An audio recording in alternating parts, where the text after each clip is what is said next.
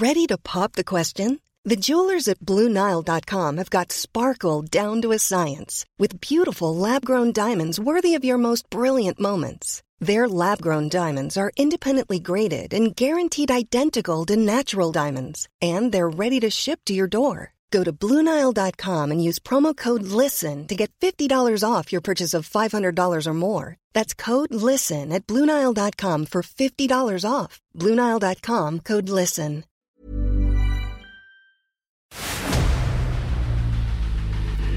El dedo en la llaga. Había una vez un mundo en el que nadie creía. Un país de historias inexplicables. Una nación con personajes asombrosos. Santo Tomás tenía razón. Hay que ver para creer. El México increíble, las verdades que duelen, la voz de los que callan, el dedo en la llaga. Infórmate, diviértete, enójate y vuelve a empezar. El Heraldo Radio presenta El Dedo en la Llaga con Adriana Delgado.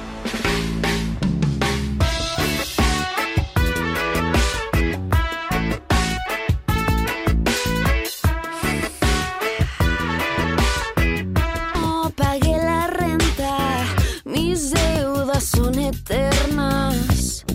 Mejor me compro un boleto de avión, así polite me marcho. hoy. Sin peso en la maleta, un buen porro, una cerveza. Escuchamos este dedo en la llaga que les digo va a estar bueno. Pero pues bueno, hoy tenemos la canción Cipolite de Silvano y Titilenco, porque pues se la voy a dedicar al doctor Hugo López Gatel. Ayer escribí una columna y pues he leído muchos tweets y muchos comentarios y la verdad yo hasta antier y todavía sí no dudo de la capacidad este, académica del doctor Hugo López Gatel, quien lleva todo este tema tan importante como es resguardarnos de esta pandemia y además pues darnos todas las alternativas para, pues, para salir adelante.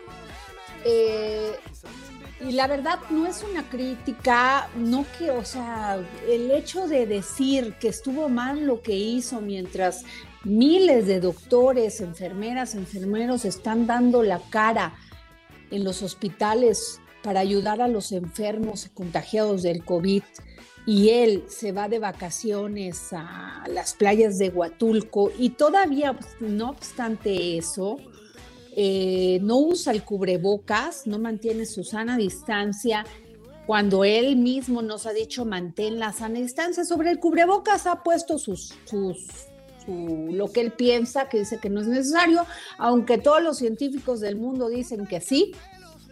Eh, lo que sí es inadmisible es que ya se haya ido de vacaciones, no haya usado el cubrebocas en el avión, que es que es está, no te puedes subir a él si no lo usas, lo tienes que usar. Eh, nada de sana distancia. Y aunado a eso, nos miente, dice que estuvo en una casa de un familiar cuando no es así. Pero yo eso no lo entiendo. ¿Por qué los políticos cuando se encuentran entre la espada y la pared no dicen la verdad? Tan fácil como decir, pues me equivoqué, neta, pues quería irme dos días.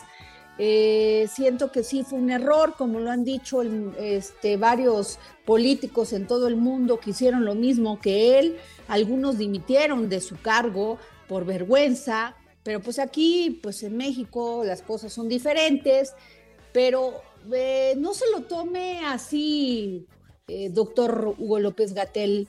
La verdad no se lo tome así. Tenemos todo el derecho los mexicanos, después de 130 mil muertes, de cuestionarlo.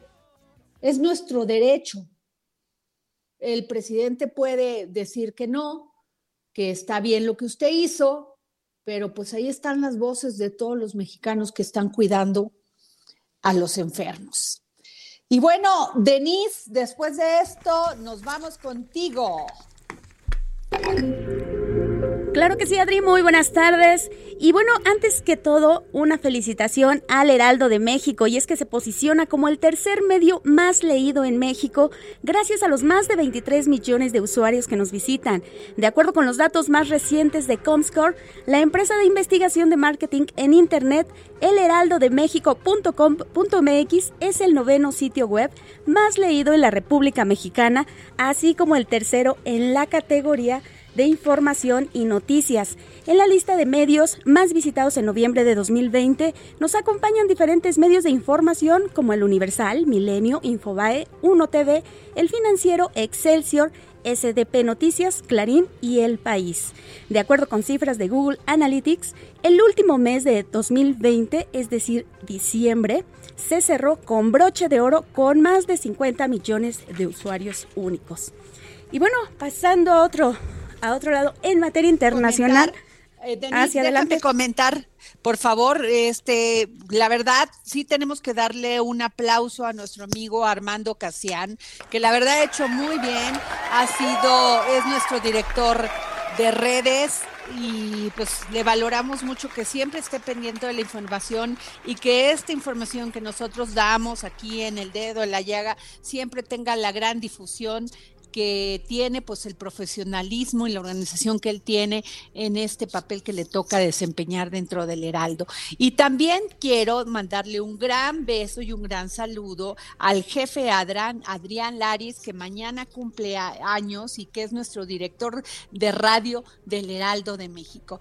Pues muchas felicidades y seguimos contigo, Denise. Gracias, Adriana. Seguimos con la información. La alcaldesa de Washington, D.C. declaró toque de queda en toda la ciudad a partir de las 6 de la tarde y hasta las 6 de la mañana del jueves. Esto tras los disturbios ocasionados por simpatizantes del presidente Donald Trump en el Capitolio de Estados Unidos en protesta a la derrota electoral de Trump. Durante los hechos, la policía tuvo que lanzar gases lacrimógenos para evitar que los simpatizantes entraran al Capitolio sin sin embargo, eso no ayudó a dispersar a los inconformes, quienes lograron ingresar y el recinto tuvo que ser cerrado, así como los edificios del Congreso. Por su parte, Donald Trump hizo un llamado a mantener la paz a través de su cuenta de Twitter, pidiendo el cese de los disturbios. Recuerden, somos el partido de la ley y el orden, dijo. Asimismo, en medio de la tensión, también envió un mensaje al vicepresidente Mike Pence, indicándole que no tuvo el coraje para hacer lo que debía, proteger a nuestro país y nuestra constitución, dando a los estados la posibilidad de certificar datos correctos y no los exactos y fraudulentos que certificaron antes. Estados Unidos demanda la verdad, le dice Trump a Mike Pence. Al menos hasta el momento una persona ha sido herida de bala en el asalto de los manifestantes a favor de Trump en el Congreso estadounidense, según confirmaron fuentes de los servicios de emergencia al canal local de distrito de Columbia Fox. Por otra parte, el director del IMSS, Zoe Robledo, rindió un homenaje a los más de 142 mil profesionales de la salud que este miércoles celebraron su día. Informó que durante la pandemia por COVID-19 han fallecido por luchar contra la enfermedad 139 enfermeras y enfermeros del IMSS. Además, alrededor de un millón de personas se quedarán sin votar en las elecciones de junio próximo. Esto debido a que no podrán tramitar la credencial de elector por la operación restringida que estableció en sus módulos el Instituto Nacional Electoral. Y es que el INE eliminó la cita para entregar credenciales de elector ya solicitadas a fin de liberar espacios para quienes necesiten tramitarla, pues el, próximo 10 de febrero vence el plazo para hacer la solicitud. Hasta aquí la información. Pues bueno, se va a poner, este, para que veas, Denise, que el radicalismo, el divisionismo, pues no genera nada más que violencia. Ahí está lo que ha generado Trump Ahí lo está encontrando ahorita y ahora ya no sabe cómo pararlo, pero para eso vamos a tener a don Pepe Carreño, hay que tenerlo listo, porque si alguien sabe de cómo se maneja la política estadounidense, es definitivamente don José Carreño, que ha sido por muchos años corresponsal de varios medios de comunicación en Estados Unidos. Pero ahora tenemos una gran invitada que me da muchísimo gusto porque eh, desde el lunes asume la presidencia de la segunda sala de la Suprema Corte de Justicia de la Nación para el periodo 2021 y 2022. en sustitución de Javier Laines, quien concluyó su periodo como presidente de la sala el pasado 21, pasado 31 de diciembre, 31 de diciembre. ¿Y de quién les hablo? Pues de la ministra Yami, Yasmín Esquivel. Muy buenas tardes, ministra. Muy buenas tardes, Adriana. Me da mucho gusto saludarla a usted y a sus radioescuchas a través de este medio de comunicación. Gracias, ministra. Pues la hemos seguido muy de cerca. Nos da mucho gusto que tanto usted como Margarita Ríos Farjat pues ocupen la primera y la segunda sala de la Corte. Creo que no sé si es inédito en la vida de la, de la, de la Suprema Corte de Justicia de la Nación, pero nos da mucho gusto en un, en un tema de paridad y de empoderamiento de género, pero la he seguido muy de cerca porque usted el 5 de enero en su tweet puso que uno de, los, de sus compromisos es reducir los tiempos de respuesta, ya que es trascendental para garantizar el derecho humano de seguridad jurídica. Y esto será una de las prioridades durante mi encargo como presidenta de la segunda sala. Muchísimas gracias, Adriana. Efectivamente, en más de 200 años de historia de la Suprema Corte de Justicia de la Nación, ha habido aproximadamente 500 ministros y solo 13 en este, en este tiempo hemos sido mujeres. La ministra Margarita Ríos Farjat es la ministra número 13, yo fui la número 12 en la designación. El año anterior ella eh, fue nombrada por el Senado de la República ministra de la Suprema Corte. Estas dos últimas designaciones han recaído justamente en mujeres, lo que demuestra pues que hay voluntad política de dar a la mujer la participación que en el ámbito público nos corresponde. Por otro lado, efectivamente, Adriana, eh, históricamente, un hecho sin precedente que hace patente que al interior de la Corte se predica con el ejemplo y que la igualdad de oportunidades entre hombres y mujeres es Destaca además que en ambos casos fue una elección unánime tanto de la ministra, eh, las ministras y los ministros de la primera sala como los ministros de la segunda sala. Fue unánime la designación por la ministra Ríos Farjat y por su servidora. Entonces nos hace, eso pues nos, nos llena de orgullo, sin duda, en este reto que es tan importante, estar al frente de las salas de la Corte. Y esto, pues no se debe a un producto de una cuota, sino del mérito y la trayectoria profesional que es reconocida en, en este aspecto. Y pues nos sentimos muy, muy agradecidos, muy comprometidos con los ministros que nos han apoyado y que nos han dado la confianza para poder eh, continuar con las labores que efectivamente el 31 de diciembre pasado, del año pasado, dejaron el ministro Juan Luis González Alcántara y el ministro Javier Lainez Potisek que hicieron una magnífica labor al frente de las de las salas, pues ahora nos toca a la ministra Margarita Ríos Farjat y su servidora asumir este compromiso. Y vamos este adelante en el tema de la paridad de género. Estas decisiones nos parecen importantes en todo lo que es la participación profesional y política de la mujer, que hoy es un hecho, en, eh, debe ser en todos los ámbitos de la vida política, de la vida pública, inclusive de la vida privada también, y del sector privado, debe ser un hecho la participación de la mujer. En, somos una sociedad plural, una sociedad democrática, una sociedad donde la mitad somos son, hombres y la mitad somos mujeres y también esa mitad debiera ser en la participación de todos los cargos y puestos de, del ámbito público, de elección popular o aquellas designaciones. Eh, eh, ministra Yasmín Esquivel, Sí, Denise, gracias. Muy buenas tardes. Muy buenas tardes. Acerca de la reforma judicial, ¿qué es lo que esperan ustedes? Tengo entendido que ahora se pasó, una vez que fue aprobada por la Cámara de Diputados y por la Cámara de Senadores, se pasó a los congresos de los estados. ¿Qué es lo que se espera? Efectivamente, ahorita se encuentra en el recorrido por las legislaturas estatales para que esta, en caso de que así lo determinen las legislaturas estatales, sea aprobada y sea se promulgue esta reforma constitucional. Posteriormente a ello vendrá la presentación de las leyes, las leyes secundarias a esta reforma al Poder Judicial. Ahora, ¿qué se espera de esta reforma tan importante? Sin duda alguna es la más trascendente después de la de 1994. Es una reforma que prevé fortalecer un reclamo de la sociedad que ha sido la defensa jurídica, la defensa gratuita, la defensa que todos los mexicanos puedan contar con un abogado que los defienda, que los represente sin tener que eh, erogar en aquellos casos en donde no tienen los recursos suficientes para pagar una defensa jurídica. Entonces se fortalece la Defensoría Jurídica gratuita, que eso es fundamental en el Poder Judicial Federal. Otro de los aspectos eh, importantes que destaca esta reforma es que se eh, fortalece también la escuela judicial. La escuela judicial es la que eh, capacita y profesionaliza a los cuadros que participan en el Poder Judicial en todo el servicio profesional de carrera. Eh, uno de los aspectos que es importante es que este servicio profesional de carrera se debe hacer por méritos, por profesionalización, por preparación de los abogados y estos sean los que accesen a los cargos públicos y no se accese a través de favoritismos o de compadrazgos o de amiguismos, sino se accese a los cargos dentro del Poder Judicial por méritos, de acuerdo a la preparación de los abogados que integran el Poder Judicial Federal. Es importante este fortalecimiento interno que se debe dar en las personas que van a impartir justicia. Ahora, eh, esos son de los principales aspectos. Otro de ellos es justamente el tema de la paridad de género. También se fortalece la paridad para que en los concursos haya la participación de las mujeres y la designación 50-50.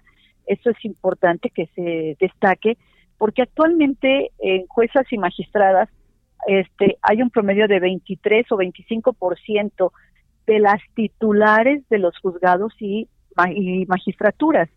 Entonces, es importante que se incremente ese porcentaje y no se quede en ese 23 o 25%, sino se le dé ese espacio también a la mujer en esa igualdad de oportunidades que es lo que exige exigimos las mujeres. Entonces, eh, estos son algunos de los aspectos que se está planteando en la reforma judicial. Otro de ellos es eh, lo que yo comentaba, es en el tema de acelerar la justicia, hacer más simplificados los procedimientos, hacerlos más ejecutivos. Eso también viene en la reforma en función de que se seleccione aquellos asuntos que la Corte debe ver. Hoy eh, hemos tenido eh, en los últimos años que hemos visto que en la Corte hay muchísimos asuntos, hay un trabajo eh, bastante que a veces eh, pues sobrepasa las capacidades para poder atenderlos de manera tan inmediata como quisiéramos por el exceso de trabajo y entonces ahora justamente se simplifican con la reforma judicial estos procedimientos de tal manera que lo que vea la Corte sea aquello que reviste una auténtica importancia, trascendencia y temas fundamentalmente de constitucionalidad. Entonces, esos son los aspectos que se están viendo dentro de la reforma al Poder Judicial, que se llama con y para el Poder Judicial Federal. Acerca de este comentario que usted hizo, que menciona una escalofriante eh, cifra de delitos contra mujeres, niñas, niños y adolescentes en el país, dice, son 253.104 presuntos delitos al 31 de octubre de este año, bueno, del 2020, lo que significa que esta, a la que ha llamado la otra pandemia, ha cobrado más del doble de víctimas que el COVID-19. ¿Qué nos podría comentar usted, ministra? Claro, eh, algo que, que definitivamente es inadmisible, Denise, y que ya no se puede continuar es justamente eso.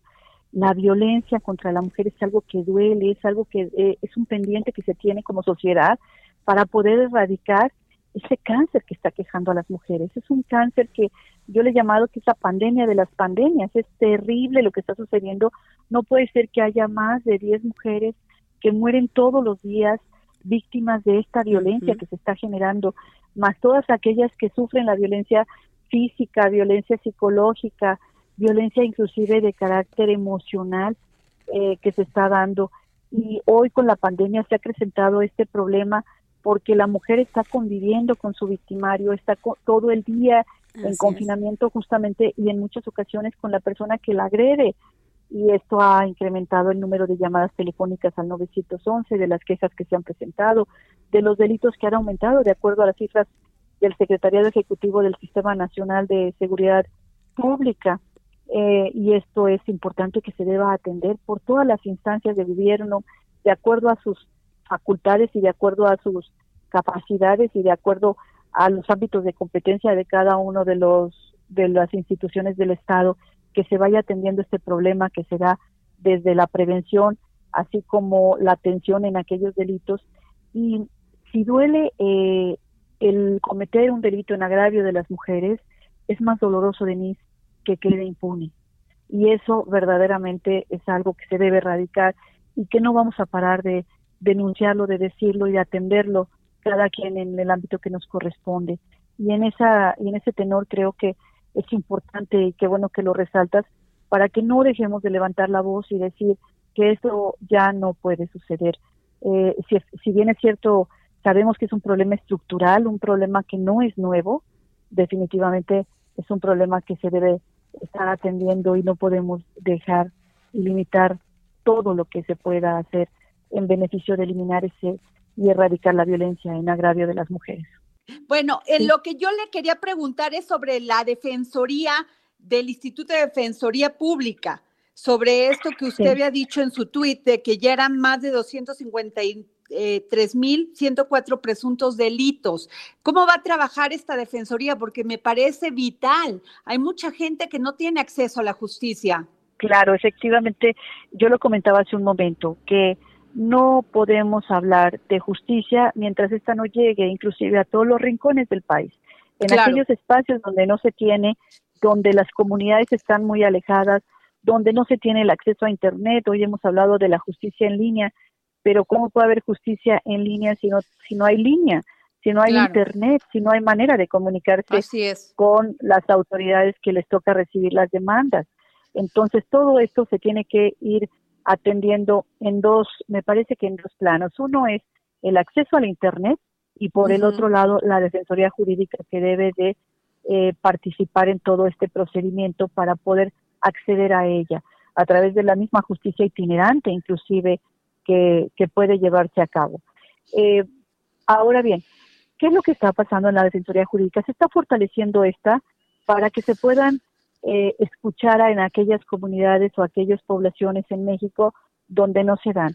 Esa es parte de la reforma al Poder Judicial Federal, fortalecer esta área de tal suerte que pueda tener, y lo que sería ideal para nosotros es que esta misma área tuviera un área de especialización en materia de delitos en agravio de las mujeres, de violencia, de violencia familiar, de violencia hacia la mujer y, y ahora, eh, y ahora sí quiero también, Adriana, hablando de este aspecto, comentar que hemos hablado también de la violencia hacia la mujer que nos parece grave, pero hay unas víctimas de las que todavía no hemos hablado y que también hay que atender, que son los menores que se quedan sin su madre o los menores que están siendo objeto de violencia igual que la madre. Todos estos niños que son las, los, las víctimas pues yo no les llamaría secundarias, también víctimas primarias de estos delitos que se dan en agravio de las mujeres, se tienen que crear los mecanismos para atender a todos estos menores que están siendo afectados psicológicamente por la violencia que se da en agravio de la mujer. Entonces, pues eh, es un todo un tema eh, estructural, es un tema que no depende de una sola institución, sino depende del cúmulo de esfuerzos de todos y de todas las dependencias por supuesto, todas las dependencias del Estado para atender este grave problema que tenemos hoy. Pues muchísimas gracias, ministra Yasmín Esquivel. La verdad es, uno, es un honor y una garantía que usted esté ahí, porque sin duda las mujeres y los más desprotegidos vamos a tener justicia. Muchísimas gracias por habernos tomado la llamada para el dedo en la llaga. Adriana, al contrario, muchas gracias a ustedes por la invitación y estaremos muy pendientes para seguir platicando los asuntos relevantes que vamos viendo en la segunda sala. Así es, muchísimas gracias. Y bueno, pues tuvimos a Yasmín Esquivel, ministra de la Suprema Corte de la Nación y recién nombrada, pues presidenta de la segunda sala de la máxima corte. Y bueno, pues nos vamos a un corte y regresamos.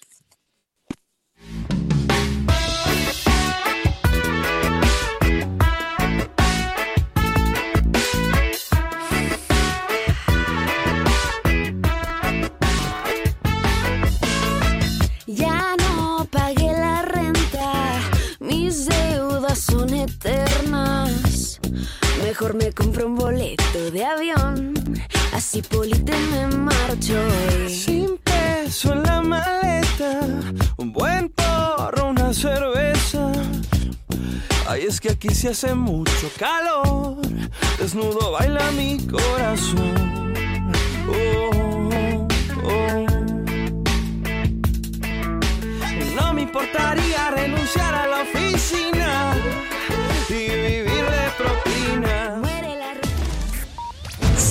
a Adriana Delgado en su cuenta de Twitter. Arroba Adri Delgado Ruiz. Además, te invitamos a enviar tus opiniones y comentarios en texto o por mensaje de audio a través de WhatsApp al 55 2544 3334. Y si quieres escuchar El Dedo en la Llaga de El Heraldo Radio, en cualquier momento y donde quiera que te encuentres, descarga el podcast disponible en Spotify y iTunes. Heraldo Radio. La HCL se comparte, se ve y ahora también se escucha. Sigue a Adriana Delgado en su cuenta de Twitter en arroba Adri Delgado Ruiz. Y envíanos tus comentarios vía WhatsApp al 55 25 44 33 34 o 55 25 02 21 04. Estamos aquí al dedo en la llaga y les pido una sincera disculpa por este tema del audio, pero bueno, estamos transmitiendo eh, a distancia por este tema de la sana distancia. Entonces, pero bueno, nos vamos con don Pepe Carreño para que nos diga qué está pasando en Estados Unidos, en Washington. El Dedo en la Llaga por el mundo con José Carreño. Don Pepe, pues que Donald Trump intentó convencer a Mike Pence de que rechace la de que rechazara la confirmación de victoria electoral de Joe Biden, pero pues esto generó un ruido espantoso, ya se fueron a al Capitolio, tomaron el Capitolio, hay un herido, eh, ya se hizo es pues ya se hizo todo un relajo, don Pepe. Pues mire, es lo que algunos califican incluso como un intento de golpe de Estado. Así de, pues así de, todo así- parece así que de es fuerte. así. Tomar el Congreso. Sí, así de fuerte. Es decir, el, eh, el, pas- desde ayer sabíamos que iba a haber los, la- este tipo de asambleas con los partidarios de Trump, lo habíamos platicado, si recuerda bien. Habíamos platicado de que pues algunos de los partidarios de Trump eran gente pues de armas tomar, por decirlo de esa manera. Y el propio Trump apareció hoy en un mitin frente a la Casa Blanca para exhortarlos a detener el fraude electoral, etcétera, y en algún momento los exhortó a marchar al Congreso para, a- pues para, digamos, a fortalecer la posición de los Presionar, legisladores presionar republicanos. sería la palabra, presionar. Presionar sería la palabra correcta, Ajá. pero digamos que eso era simplemente eh, fortalecer la voluntad de los legisladores republicanos ah, de buenas o a las buenas o por las malas, ¿no? Pero fortalecer su voluntad. Porque un grupo de senadores republicanos, que, de legisladores republicanos en general, que se negó a, aceptar la teoría de que hubo fraude electoral y señalaron que todo esto sería simplemente una forma de echar a, de, pues de cuesta abajo en términos de, de política democrática. Pero lo llegaron de todas maneras varios eh, Trump exhortó a algunos de los seguidores a ir al, Capitolio. Estos fueron cientos de ellos pues rebasaron las barreras de seguridad del Capitolio entraron al edificio del Capitolio obligaron a que la policía la policía del Congreso los guardias de seguridad del Congreso eh, cerraran puertas cerraran la- eh, evacuaran a diputados y senadores eh, inclusive hay una fotografía dramática donde se ve a un grupo de policías eh, ba- con una barricada en la Cámara Ajá. del Senado, eh, ca- contra la puerta en la Cámara del Senado, ya con las armas listas a disparar en caso de que algún manifestante entrara. Es eh, políticamente es caótico, no lo habíamos visto, no se había visto en más de 150 años. No, pues es que es muy grave, don Pepe, muy grave, porque de esto nos dice que la radicalización y la división no lleva a nada, no lleva a buen puerto. Y ya hay, por ejemplo, jefes de Estado como Boris Johnson, que ya está diciendo pues que no está de acuerdo con esto, en pocas palabras. No, pues imagínese usted tener un, un conflicto de este tipo en la principal potencia militar del mundo. Y bueno, John Biden ya también ya se enojó, don Pepe. Dijo que esto no representa la, la, la, la, democracia en Estados Unidos, que les quede muy claro. Y, está, y está desafiando al presidente Trump, al todavía el presidente Trump, a que salga a, condenar a sus partidarios en televisión nacional, lo cual claro. pues no va a ser es un poco complicado para Trump porque él mismo desde el sábado estaba enviando mensajes para lo que él decía que serían salvajes demostraciones así sensacionales de manifestaciones en Washington. y bueno, Nancy Pelosi dijo que, el que hace un llamado al presidente de Estados Unidos, a Donald Trump, para, pues, para que dejen estas protestas sus seguidores, en pocas palabras. Así es, pero esto es esto es un problema también sistémico, es decir, usted usted lo señalaba hace un minuto, es un problema de, una de una polarización política que no es nueva en los Estados Unidos, que Trump aprovechó ciertamente, no es el autor, pero sí la aprovechó mucho, la promovió inclusive, y, uh, y que ahora pues está empezando a dar sus frutos. Esto es, sabemos que muchos republicanos, mayormente muy, muy cercanos o muy fuertes partidarios de Trump, creen a pienes juntillas que hubo efectivamente eh, fraude en las elecciones de los Estados Unidos, pero eh, el hecho es que todas las pues, Ya el colegio electoral dijo que sí, pero el colegio electoral, las instituciones, faltaba esto hoy en el Congreso y pues, se valía todavía que hiciera un llamado a Mike Pence, pero ya esto de incitar la violencia y que lleguen hasta el toque de queda, yo creo que los norteamericanos, el pueblo norteamericano y en especial los ciudadanos de Washington no deben de estar nada contentos, ¿eh? Le, puedo decir que no, es decir, algunos amigos míos hablan, como le digo, de un intento de golpe de Estado por parte de qué grave. seguidores y estamos hablando de, gente que es, me decía una amiga que es una, una, una persona amiga mía, en, este caso que es una profesora de la, de la, American University de Washington, vinculada con temas de ayuda externa, etcétera, me decía, dice, lo he visto en Perú, lo he visto en Haití, pero nunca esperé verlo en Estados Unidos. Bueno, hasta Luis Almagro, que eh, de la OEA, también está diciendo que eh, repudia a todos estos, que es un atentado a las instituciones. Absolutamente. Eh? Ahora, ahora, una cosa que hay que decir también, es decir, hay, hay, que señalar el propio Pence, el propio vicepresidente Pence, le dijo al presidente Trump que él no podía hacer lo que le pedían, esto es eh, desconocer el resultado de las elecciones. Él se lo dijo y, y le valió una, un ataque por parte de Trump en un en un tuit en el que Trump decía que, que Pence no estuvo a la altura de las cosas. Otro que estuvo, que sí también estuvo a la altura, fue Mitch McConnell, el líder republicano del Senado, que hizo el punto de que este tipo de situaciones y la petición de desconocer el resultado de las elecciones era en contra de las en, en contra de la de, de, las costumbres más democráticas del país y de las tradiciones de los Estados Unidos pero lo que hay también, pues hay una evidente división del Partido Republicano y una evidente, este, pues digamos que Trump se convierte en una potencia, al menos temporalmente, dentro del Partido Republicano, pero es una potencia disruptiva para, para los republicanos y para los Estados Unidos.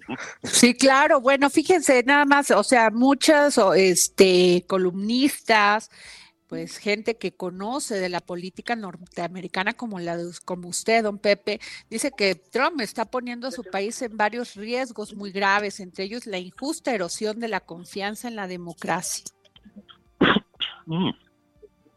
Y ese es solo uno de solo uno de, varios, porque infortunadamente ya hay quien habla, quien vuelve a, resucitar las uh, el fantasma de la secesión, esto es de la división política de Estados Unidos en dos países.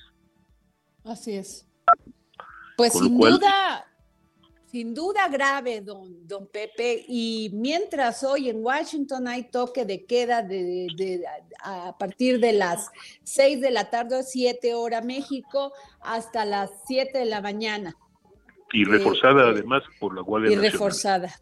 Por militares. Por la Guardia Nacional, ¿no? Sí, por, por militar sí que es la, reserva, la reserva militar. Qué barbaridad. Pues vamos a esperar a ver qué pasa en las últimas horas.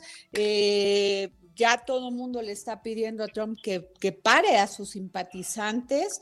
Esperamos que salga por el bien de, de, primero que no haya violencia y que esto no vaya a llegar a, a, cosas peores, don Pepe.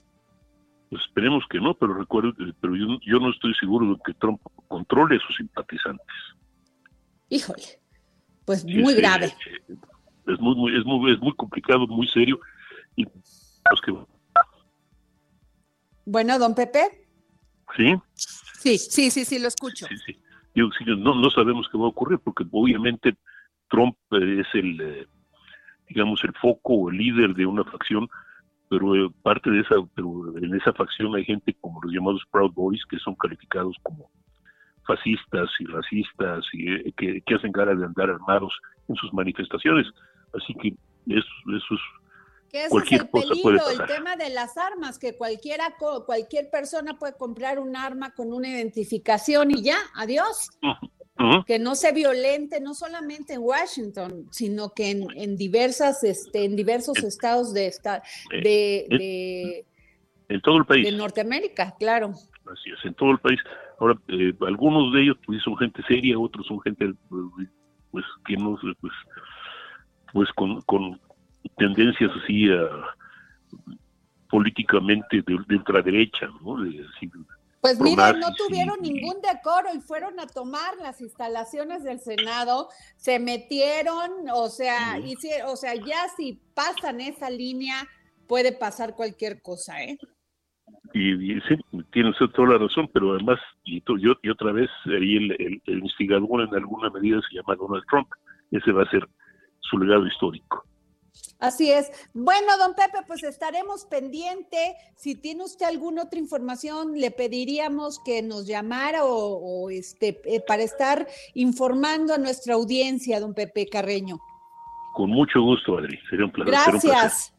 Y bueno, nos vamos con nuestro gran amigo Alejandro Cacho, que tiene un programa muy, muy importante sobre las elecciones que se vienen en el 2021.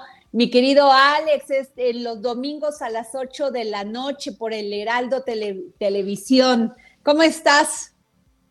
Hola Adriana querida, ¿cómo te va? Feliz año. Feliz año. Oye, pues ¿cómo ves los de Estados Unidos? O sea, estaba escuchando hace un momento que si pasaba en México o en eh, lo que está pasando en Washington o pasaba en alguna en algún país latinoamericano, pues que nosotros ya estábamos acostumbrados, pero que los norteamericanos no. No, increíble, increíble, insólito, eh, histórico, evidentemente. Veo las imágenes, oigo o leo la declaración de Donald Trump y son de no creerse. Yo nada más tengo una duda, mi querida Adriana, no sé si tú ya sepas qué va a pasar. ¿Cuál? ¿Cuál sería tu pregunta? mi duda, yo lo que realmente me pregunto esta tarde es si Donald Trump y sus seguidores van a tomar la quinta avenida o no. Pues no lo dudes, ¿eh? Pues ya se atrevieron a entrar al Capitolio. Sí, sí, sí, sí, sí. Es que lo, que estamos viendo es un intento de golpe de Estado. Eso es lo que, está comentando don Pepe Carreño en estos momentos, y tú sabes que es un gran conocedor de la política norteamericana, y eso efectivamente está diciendo, igual que tú, es un intento de golpe de Estado. Así es, así es, insólito, insólito, pero bueno. Ay, a ver, va a estar muy interesante, no hay que perderle la, no, hay que perderle la huella, como tampoco hay que perderle la huella a la ruta 2021 que estamos ya caminando, mi querida Adriana. Ya, ¿cómo ves? Oye, pero ya tienes candidatos, candidatas y candidatos en varios estados. Ya también tienes impugnaciones y ya tienes candidatos que se van a ir a otro partido. Ya también tienes alianzas de varios partidos que se unen contra Morena. ¿Qué me puedes decir de todo eso? Mira, lo primero que te quiero decir es que se está configurando también un escenario muy interesante con todo esto que ya mencionaste. Y que en este próximo programa de, de, Ruta 2021 el domingo vamos a tener encuestas, encuestas nuevas, las encuestas de diciembre, ya con alianzas, como bien dijiste, ya con alianzas conformadas, ya con algunos nombres de candidatos y candidatas en distintos lugares del país, ya con posibles eh, candidatos de la oposición y ya con eh, alianzas, en ambos lados, ¿no? Tanto de la oposición como del, del partido oficial.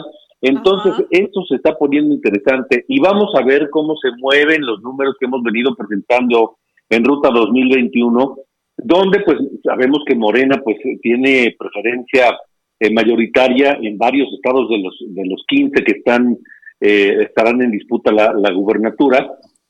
Y bueno pero ya una vez con candidatos ya una vez con impugnaciones ya una vez con resoluciones eh, de los tribunales electorales ya una vez con candidatos que se hubo personajes que se bajan de Morena y amenazan con irse a contender por las gubernaturas por otros partidos y con los nombres de posibles contrincantes de la oposición, vamos a ver cómo se mueven las cosas. Esto, mi querida Adriana, espero que tengas pues un buen bote de palomitas o de la botana que más te guste y de la bebida que más disfrutes porque se va a poner muy bueno.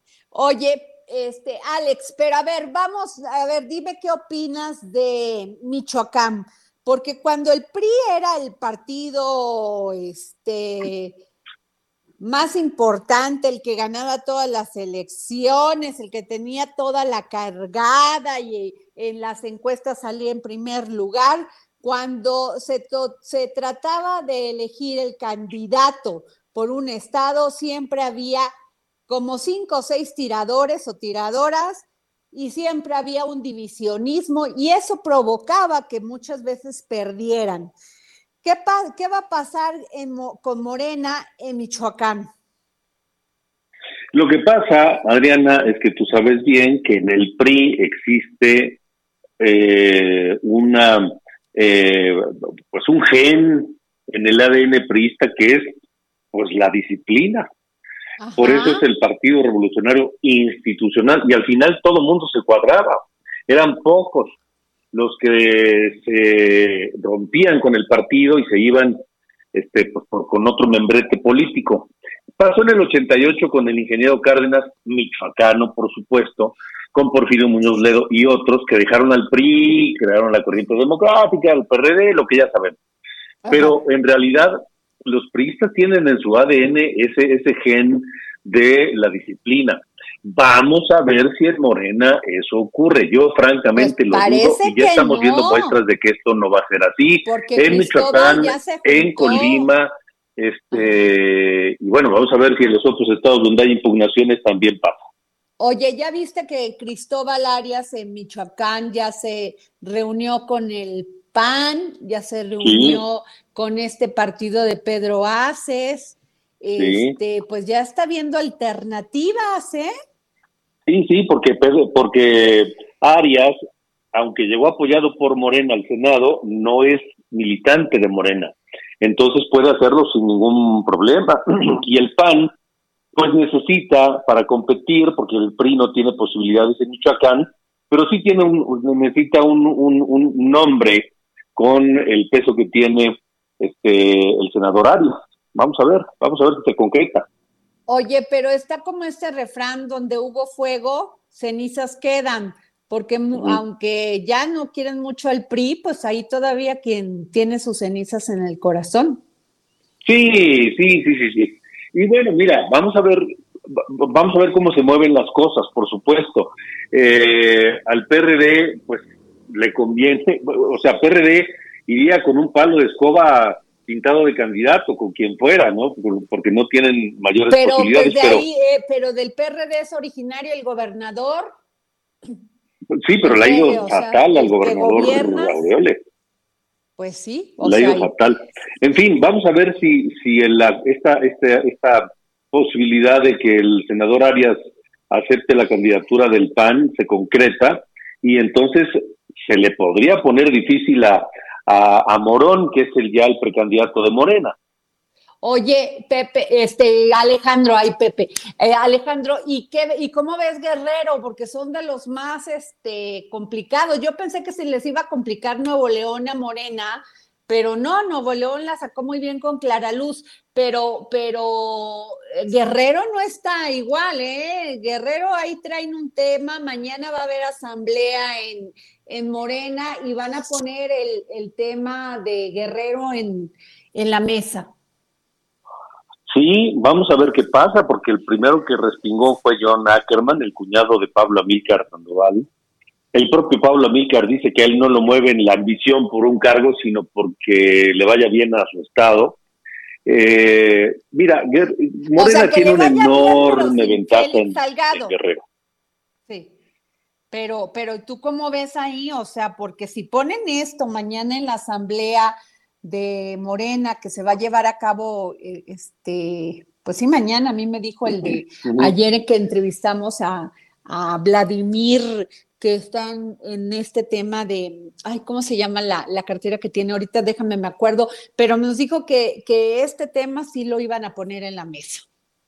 Sí, sí, vamos a ver qué, en qué queda, a ver, si, a ver qué tanto peso e influencia de Morena logran tener el propio Pablo Amílcar, John Ackerman y, la secretaria de la función pública, que es la hermana de Pablo Amílcar, ¿no? Oye, pero los Amílcar tienen, eh, perdón, Amílcar y su familia eh, tienen mucha ascendencia ya como grupos de todo, de políticos de toda la vida, ¿o no? igual que Félix Salgado. Sí, sí, sí, este, por supuesto, eh, ya, además, recordemos que como, como superdelegado Pablo Amílcar pues, hizo su chamba muy bien, estuvo utilizando todo lo que podía utilizar para, para posicionarse, tanto así que hoy está en, en, una, en una postura pues muy, muy sólida, ¿no? Pues sí, oye, y Clara, Clara Luz en Nuevo León, pues ya va en caballo de Hacienda, ¿no? Pues ya ahí ella solita, ¿no? Porque tú le ves contrincante ahí. Eh, no, la verdad lo veo complicado. En el PAN se les parece que se le están haciendo bolas el engrudo porque no se deciden por quién van a, a, a quién van a postular como candidato a gobernador. En el PRI, Adrián de la Garza, pues eh, pues eh, tiene ascendencia dice que tiene, tiene posibilidades no que tiene posibilidades. Adrián de la Garza tiene posibilidades sí pero pues este falta que logre los amarres necesarios todavía Ok. Oye, y este, Zacatecas también no hay discusión. Colima, bueno, en Colima no creo que pase mayor cosa. Acuérdate que Mario Delgado es de Colima, es colimense. Mm. Y eh, que pues la decisión está tomada y no veo que la hermana de César Yáñez tenga el peso suficiente o los apoyos necesarios como para poder poner nerviosa a la candidata de Morena. Lo veo complicado. Aunque bueno, pues, pero la, pues siguen, los salones. César Yáñez es de allá, de Colima. O sea, César Yáñez es de Colima. Fíjate que no sé si es de Colima. Ah, ok. Pero ¿qué hace por allá la hermana? Ah, pues esa es una buena pregunta. Esa es una buena pregunta. ¿Eh?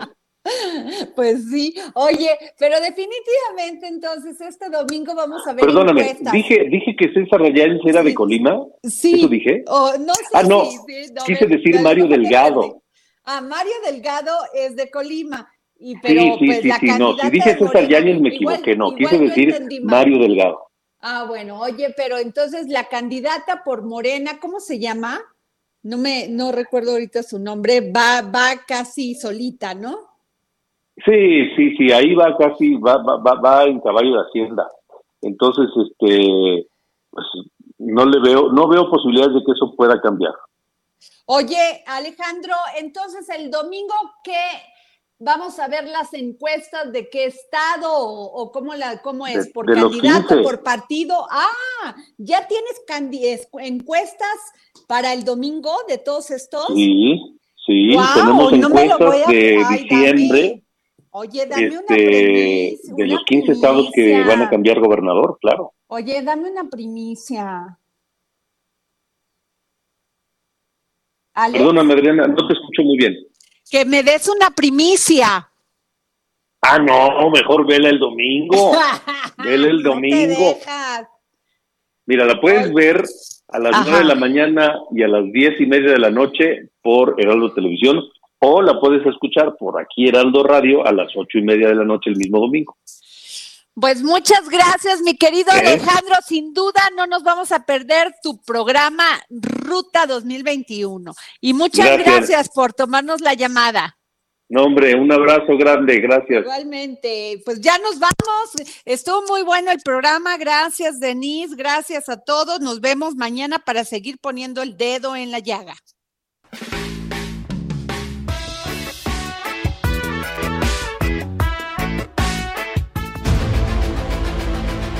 El Heraldo Radio presentó El Dedo en la Llaga con Adriana Delgado.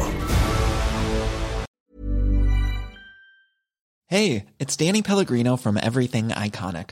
Ready to upgrade your style game without blowing your budget? Check out Quince. They've got all the good stuff shirts and polos, activewear, and fine leather goods, all at 50 to 80% less than other high end brands. And the best part? They're all about safe, ethical, and responsible manufacturing. Get that luxury vibe without the luxury price tag.